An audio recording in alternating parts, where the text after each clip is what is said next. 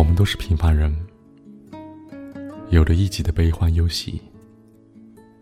生命旅程中，种种的风雨困顿，也常常让我们感觉彷徨、忧苦。住在台南的时候，有一天晚上，我很晚才回家。走到邻居的家门口时，闻到空气中有一股悠悠的香味，那是七里香所散发出的特有气息。随着晚风四处飘散。平日我不怎么喜欢七里香的味道，老觉得它浓稠了些。偏偏我们家就是用七里香做为例的。想起母亲曾经问我：“哪里有含笑花？”这花我全然不知，花名倒是饶富趣味，颇为含蓄，就像少女含笑而立，另有一种清新。母亲说：“这花的花瓣比夜来香宽大，黄昏时才开花。”那些年我忙得不可开交，也不曾刻意为母亲去寻找。我想母亲应该见过含笑花的，或许是有人送过她。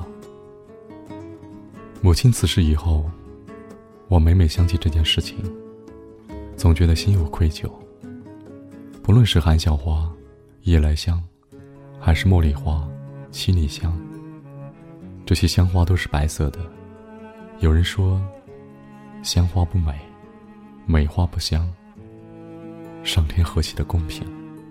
美丽和芬芳，两者只能拥有其一，从而让每一种花都各有其特质，各有其迷人的地方。我家的院子里种有茉莉花和夜来香，它们的确香气袭人，让人陶醉。但作为文里的七里香，是最多的，因为太多了，所以在我的心里就没有那么珍贵。相形之下，七里香的花型最小，细细碎碎，像星星。母亲会喜欢七里香吗？我从来不曾问过。就在我的不经意间。七里香已经走入我的记忆里，但我对此却一无所知。很多年以后，我定居在台北都会。有一天晚上，我经过家附近的胡同，竟然闻到熟悉的气味。我知道，那是七里香。这次它不可能是用来做篱笆的。而一定是种在院子里，或者栽在花盆里。身份不同，他受到的待遇会不会也能优待一些呢？我在熟悉的气息中，好似受到了抚慰，犹如面对故人的欣喜。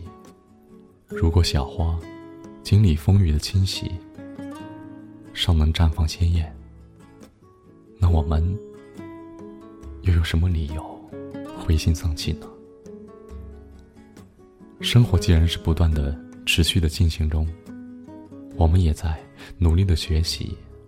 那么，只要我们能够时时的反省、自我鞭策，从不轻言放弃，经得起各种历练，就一定可以品尝到苦尽甘来的甜美。